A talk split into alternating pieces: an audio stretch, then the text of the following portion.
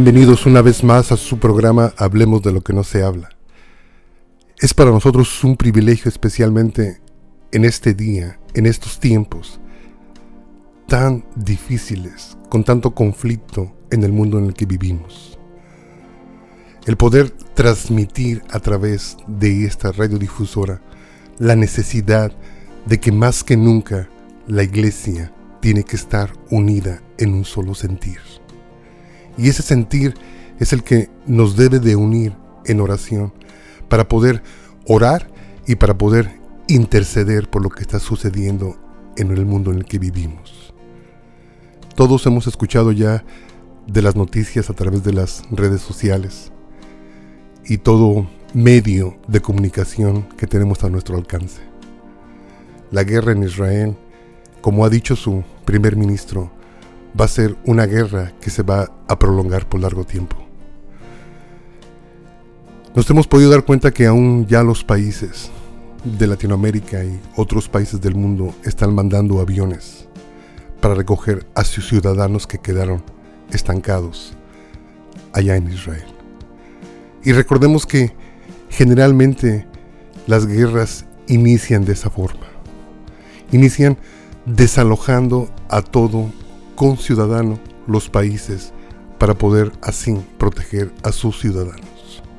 Pero eso es un indicio de lo que ya hemos visto que ha acontecido en otras guerras. Por ejemplo, en Ucrania pasó exactamente lo mismo. Los países empezaron a desalojar a sus ciudadanos, porque el mundo está consciente de que esta guerra es una guerra bastante peligrosa y que se puede prolongar más de lo que nosotros tenemos en nuestra mente. Nosotros como iglesia hacemos el llamado a que cada uno de nosotros podamos tener ese sentir de interceder por las cosas que están pasando. Precisamente yo quiero iniciar en este día para retomar un poco lo que en esta semana estamos viendo. Estamos viendo la última porción de lo que nosotros decimos la Torah. Y en esta porción se encuentra en Deuteronomio capítulo 33, donde el varón de Dios, Moisés, dice de esta forma. Leo en el versículo 1. Dice, esta es la bendición con la cual bendijo Moisés, varón de Dios, a los hijos de Israel antes que muriese. Algo que me llamó la atención al estar estudiando esta porción bíblica, me llamó la intención que tenía Moisés en su corazón. Yo creo que todos podemos alcanzar a entender que Moisés era un gran intercesor había intercedido hasta este día en Deuteronomio capítulo 33 ya varias veces por el pueblo de Israel. Pero yo me estaba dando cuenta que muchas veces no tenemos la capacidad para poder interceder genuinamente por la gente que están sufriendo. Quizás porque no nos encontramos sufriendo lo que ellos están pasando, no estamos padeciendo lo que ellos están padeciendo y a veces nos cuesta mucho trabajo conectarnos con el dolor ajeno, conectarnos con la desesperanza ajena. Yo quiero tomar esta porción para inicialmente poder enmarcar algo que Deuteronomio 33 nos remarca y pone a Moisés no tan solo como un intercesor, pero pone a Moisés como un varón de Dios que antes de su muerte se atrevió a proferir bendiciones sobre el pueblo de Israel. Y Moisés en este capítulo nos da algunas evidencias que tenemos que portar todos aquellos que nos llamamos pueblo de Dios. El primer versículo de capítulo 33 de Deuteronomio, él marca que Moisés era un varón de Dios y dado a los hijos de Israel. Y antes que muriese, estaba haciendo esta proclamación de bendiciones sobre Israel y también juntamente con esas bendiciones nos podemos dar cuenta que estaba trayendo la evidencia que cada varón de Dios debe portar dentro de sí. Yo creo que es la evidencia en la cual nosotros, los que nos llamamos siervos de Dios, nos podemos examinar y podemos ver si realmente estamos cubriendo o estamos siendo formados con el modelo bíblico de un varón de Dios.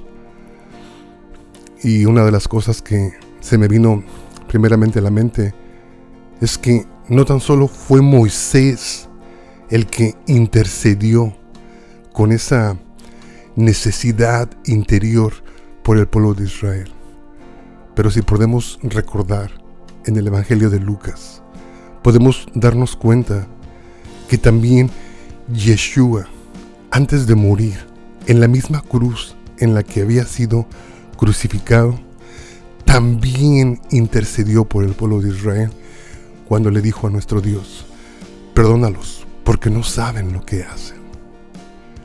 Pero si esos dos ejemplos fueran pocos, todavía tenemos a otro hombre en el Nuevo Testamento, capítulo 9 del libro de Romanos, donde el apóstol Pablo aún le pide a Dios que si es necesario que Él se convierta en anatema para que su pueblo, para que Israel sea salvo, Él con gusto lo habría hecho.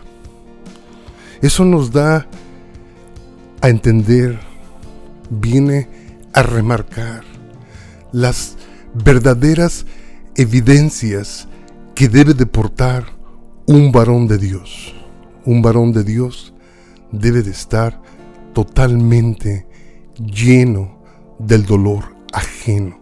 Debe de tener esa pasión por la gente. Debe de tener ese sentir por la gente donde aún hasta el punto donde están muriendo, todavía su ministerio, su llamado, lo sigue llevando a cabo. Orar no es fácil. La oración no se nos da a todos. Tenemos que ser honestos con nosotros mismos. Y muchas de las veces es porque realmente no alcanzamos a entender que muchas veces hacemos el ministerio por nosotros mismos, solamente para recibir el favor de Dios sobre nuestras vidas.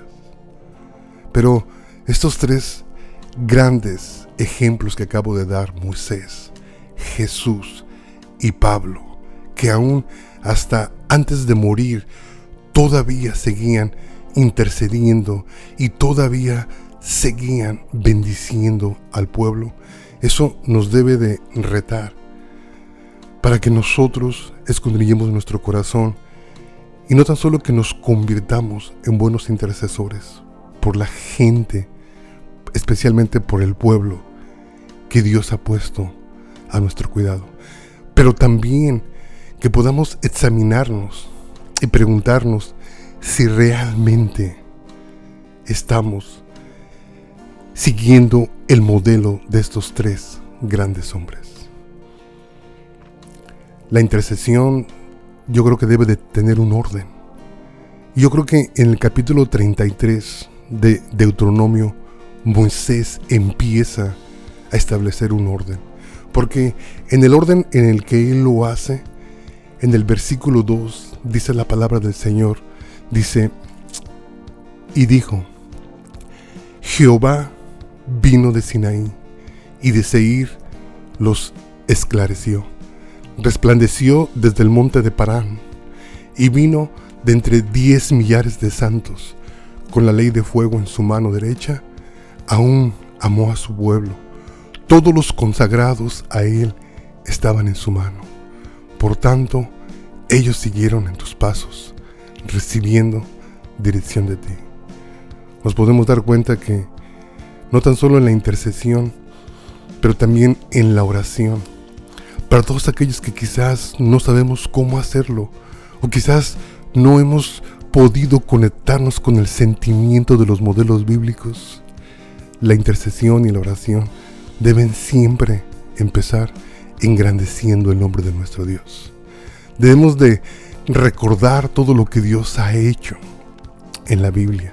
Y debemos de recordar todo lo que Dios ha hecho en nuestras vidas y engrandecerlo cada vez que empezamos la intercesión o cada vez que empezamos a interceder por alguien, especialmente en estos momentos. Yo creo que eso debe de enmarcar, debe de poner a nuestra oración, a nuestra intercesión, el marco en el cual lo estamos haciendo correctamente. Porque después de eso, todavía nos podemos dar cuenta que este capítulo de 33 del libro de Deuteronomio nos sigue dando luz de cómo se debe de hacer una buena oración y una buena intercesión. También Jesús lo hizo específicamente cuando nos enseñó a orar, diciéndonos cómo deberíamos empezar, diciendo, Padre nuestro que estás en los cielos. La misma estrategia que siguió Moisés fue lo que Jesús vino a enmarcar en lo que nosotros conocemos como la oración del Padre Nuestro. Primeramente, debemos de aprender a exaltar el nombre de nuestro Dios. Después que hemos aprendido que el primer paso en la oración, en la intercesión, es el elevar el nombre de nuestro Dios y recordar sus maravillas y su carácter. Yo creo que el segundo paso donde Dios me ha hablado a mí personalmente es en el versículo 6 de Deuteronomio capítulo 33, donde dice el siervo Moisés, varón de Dios, y dice, viva Rubén y no muera, y no sean pocos sus varones. Pareciera que es una oración muy simple, muy sencilla, que solamente consta con unas cuantas palabras. Pero en realidad encierra mucho más de lo que nosotros nos imaginamos cuando regresamos al libro de Génesis, cuando Jacobo, padre de Israel, padre de las doce tribus de Israel, está en su lecho de muerte también bendiciendo a sus hijos. Y a Rubén precisamente lo deja estancado. ¿Por qué? Porque todos hemos de recordar que Rubén cometió un error. El versículo 3 del libro de Génesis capítulo 49 nos dice claramente que Rubén había subido al lecho de su padre. ¿Qué es lo que está diciendo? Que al haber Rubén haber tomado una de las concubinas de su padre, había ofendido el lecho de su padre. Y por eso su padre lo detiene, si no lo destituye, lo detiene. Pero en este capítulo de Deuteronomio capítulo 33, Moisés llega con otra intercesión, con otra oración sobre la tribu de, Rubén. ¿Y qué es lo que hace? Empieza a romper las maldiciones que se habían levantado en contra de la tribu de Rubén.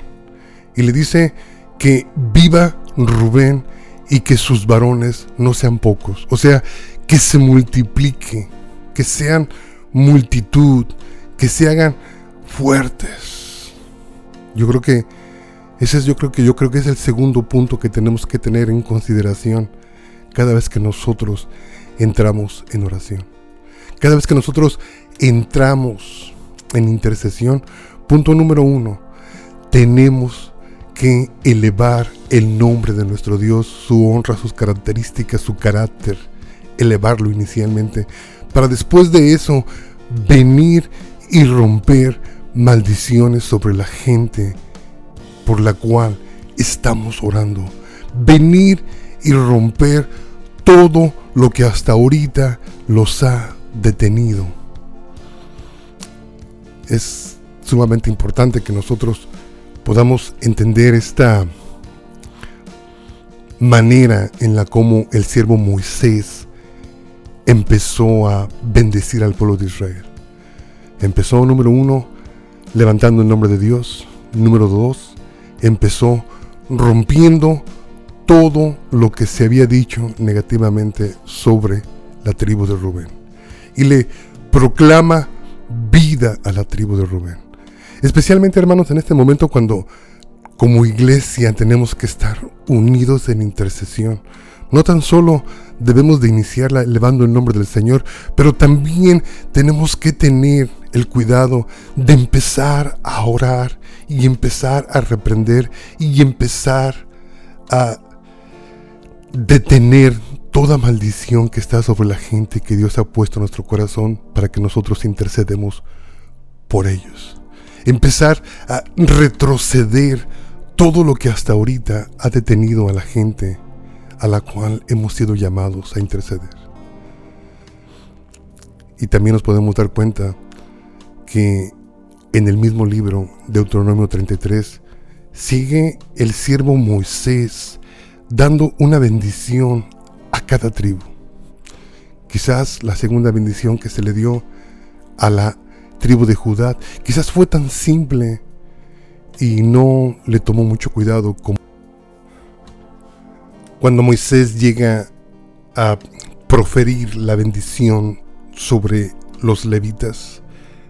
En Deuteronomio capítulo 33 versículo 8 dice de esta forma, Tu tumín y tu urín sean para tu varón piadoso, a quien probaste el masá, con quien contendiste en las aguas de Meriba, quien dijo de su padre y de su madre, nunca los he visto y no reconoció a sus hermanos, ni a sus hijos conoció, pues ellos guardaron tus palabras y cumplieron tu pacto. Ellos enseñarán tus juicios a Jacob y tu ley a Israel, y pondrán el incienso delante de ti y el holocausto sobre tu altar. Bendice, oh Jehová, lo que hicieren, y recibe con agrado la obra de sus manos hiere los lomos de sus enemigos y de los que los aborrecen, para que nunca se levanten. Puso un énfasis muy especial sobre la tribu de Levi, porque la tribu de Levi habían probado haber sido fieles al Señor en varias ocasiones. Fueron los que permanecieron fieles. Y por esa razón, Moisés toma y proviene una bendición muy especial, también tomando en consideración que esta tribu eran los que cargaban el liderazgo, eran los que cargaban el sacerdocio. Cuando estamos intercediendo, hermanos, no tan solo debemos de, número uno, levantar el nombre de nuestro Dios, exaltarlo. Número dos, romper toda maldición que cesa sobre la gente a la cual hemos sido llamados a orar y a interceder. Pero también, número tres, debemos constantemente estar orando por nuestros líderes. La palabra del Señor nos enseña en el Nuevo Testamento que debemos estar constantemente orando por todos aquellos que han sido puestos para nuestro cuidado espiritual, para todo el liderazgo de nuestras congregaciones. Es de suma importancia que jamás dejemos esta oración para el último, sino debemos siempre de seguir en ese orden, sabiendo que de esa forma estamos cumpliendo el modelo bíblico establecido por grandes intercesores, por grandes varones de Dios. Hermano, antes de terminar este programa, que solamente me quedan tres minutos, yo creo que la invitación es simple, que escudriñemos nuestro corazón. Si realmente en el tiempo en el que tenemos en el Señor, Dios nos ha dado ese sentir para poder interceder, para poder orar por los demás. Número dos, que nos escudriñemos totalmente en nuestro corazón para realmente si tenemos esa carga interna, ese amor, esa desesperación por todos aquellos que están sufriendo, por todos aquellos del cual el Señor ha puesto debajo de nuestra autoridad. Que podamos meternos muy dentro de nuestro corazón y ver si realmente estamos sirviendo al Señor o si realmente nos estamos sirviendo solamente a nosotros mismos. Para así después de analizar nuestro corazón, poder empezar a orar, a interceder correctamente. Y cuando lo hagamos, cuando empecemos a orar en estos tiempos tan difíciles, podamos, número uno, cada vez que iniciamos nuestra oración, exaltar el nombre de nuestro Dios, recordar sus maravillas, recordar sus promesas por todos aquellos que Dios ha puesto en nuestro corazón para orar, proclamar el nombre, exaltar su nombre. Número dos, romper toda cadena de maldición que se levanta en contra de la gente a la cual hemos sido llamados a poner delante del trono de Dios. Para después culminar nuestra intercesión, nuestra oración, poniendo a cada sacerdote que el Señor ha puesto enfrente de nosotros, delante de nosotros, para dirigir nuestras vidas, para dirigir nuestras congregaciones. Es de suma importancia que nosotros siempre tengamos ese llamado a poder interceder por todos nuestros líderes por todos los líderes de nuestras naciones, especialmente no tan solo orar por Israel específicamente, pero por todo el liderazgo que ha sido puesto sobre de ellos para que puedan tomar las decisiones correctas, para que puedan de una manera o de otra abrir sus ojos y ver que el Señor está cerca, que puedan abrir sus corazones, que puedan guiar y liderar con sabiduría, especialmente en tiempos tan difíciles donde carecemos de líderes dentro de la iglesia, especialmente donde los pocos que tenemos liderando dentro de la iglesia, hermanos, muchos de ellos están sufriendo, muchos de ellos están llenos de problemas, llenos de ataque espiritual, simplemente porque el enemigo sabe que su tiempo está cerca y está como león rugiente buscando a quien devorar. Que Dios te bendiga.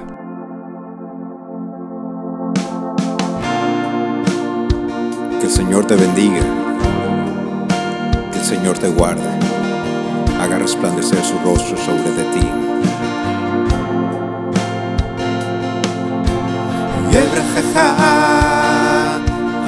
Adonai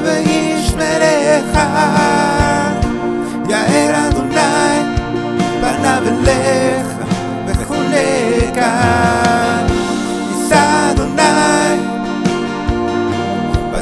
אליך